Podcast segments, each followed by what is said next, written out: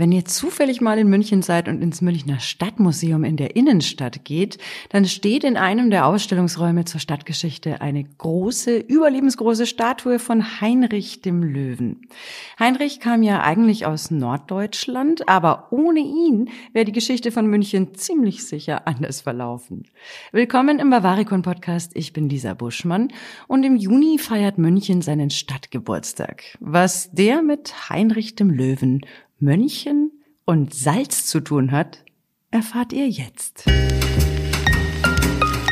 Bavaricon History Im Jahr 1158 taucht das Wort Munichen das erste Mal in einer Urkunde auf.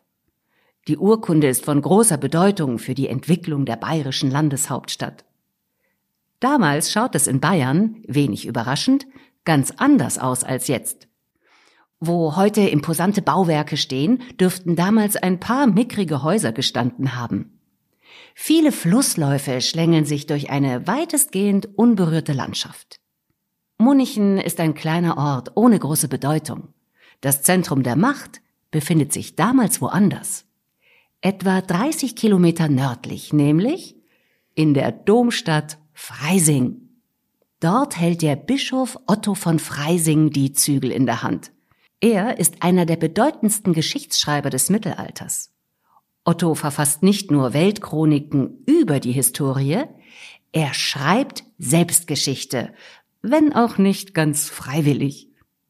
Ein Kapitel seines Lebens ist untrennbar verbunden mit dem Aufstieg Münchens und mit einem Konflikt mit Heinrich dem Löwen. Bischof Otto hat bis zu einem einschneidenden Ereignis die Kontrolle über einen kleinen Abschnitt einer Fernstraße im Salzhandel. Salz ist das weiße Gold der Zeit. Was für uns heute selbstverständlich ist, ist für die Menschen damals von unschätzbarem Wert. Denn mit dem in den Alpen gewonnenen Salz können Lebensmittel haltbar gemacht werden. Die Würze ist ein netter Nebeneffekt. Wer Salz hat, hat Geld. Und wer Geld hat, hat Macht. Und noch mehr Macht hat, wer die Transportwege des Salzhandels kontrolliert. In dieser komfortablen Situation ist Otto von Freising. In seinem Herrschaftsbereich ist eine Isarbrücke. Im Ort Feringa. Heute kennt man den Ort unter dem Namen Oberföhring. Jeder Händler, der Markt und Brücke passiert, zahlt ein hübsches Sümmchen an den Bischof. Es dürfte für ihn ein großer Schock gewesen sein, als er eines Tages erfährt, dass die strategisch so wichtige Brücke abgebrannt ist. Genau auf dem Weg bringen die Händler doch das Salz aus Reichenhall im Berchtesgadener Land nach Augsburg. Während Otto seinen Schock also noch verdauen muss, dürfte sich an einem anderen Ort ein Mann die Hände gerieben haben. Heinrich der Löwe. Er gilt, der Legende nach, als derjenige, der die Brücke zerstören ließ. Rückblick. Der Herzog aus der Familie der Welfen ist ein Vetter des berühmten Kaisers Friedrich I., genannt Barbarossa. Heinrich hat zu der Zeit schon vom Töpfchen der Macht gekostet und Geschmack daran gefunden. Er unterstützt seinen Vetter Barbarossa bei dessen Wahl und Krönung zum König. In Norddeutschland erarbeitet er sich eine königsgleiche Stellung. Außerdem steht Heinrich an der Seite von Barbarossa bei dessen ersten Italienfeldzügen. So einen hat man lieber zum Freund als zum Feind, und deswegen belohnt Barbarossa seinen Vetter für seinen Einsatz und seine Treue und macht ihn unter anderem 1156 zum Herzog von Bayern. Wo viel Licht, da viel Schatten, heißt es ja immer so schön. Denn Heinrich der Löwe macht sich mit seinen Aktionen nicht nur Freunde. Im Gegenteil, überall im Reich gibt es Adlige, die Heinrich nicht wirklich leiden können. Aber einer hat einen direkten Nachteil durch Heinrichs Aufstieg. Sein Namensvetter Heinrich II. Beiname Jasomir Gott. Er ist der Markgraf und spätere Herzog von Österreich aus dem Geschlecht der Babenberger. Und der ist ganz zufällig der Bruder von Otto von Freising. Der Jasomirgott Heinrich war bis 1156 auch Herzog von Bayern. Er verliert Titel und Einfluss an den Löwen. Zwar wandelt Barbarossa die Markgrafschaft Österreich in ein Herzogtum um, aber klar ist, dass die Babenberger und die Welfen in dem Leben keine Freunde mehr werden. Eine mögliche Aussöhnung rückt noch weiter in die Ferne, als Heinrich seine Macht in Bayern ausweiten will.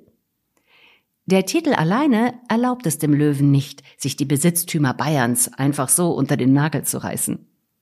Also ergreift er wirtschaftliche Maßnahmen, die heute gut und gerne auch als Wirtschaftsverbrechen eingestuft werden könnten. Eine rechtliche Grundlage hatte der Löwe für seine Aktionen nämlich auch nach damaligem Maßstab nicht. Doch genau dieses Vorgehen Heinrichs legt den Grundstein für den späteren Aufstieg und die Entwicklung des heutigen Münchens. Während also Otto vermutlich in Freising rasend vor Wut ist, widmet sich Heinrich der Löwe in einiger Entfernung seinem Wirtschaftsprojekt Salzhandel. Etwa an der Stelle, an der sich heute das Deutsche Museum in München befindet, lässt er eine neue Brücke errichten. Der Brückenbau durch Heinrich den Löwen ist im Gegensatz zur Legende der Brückenzerstörung in Oberföhring belegt.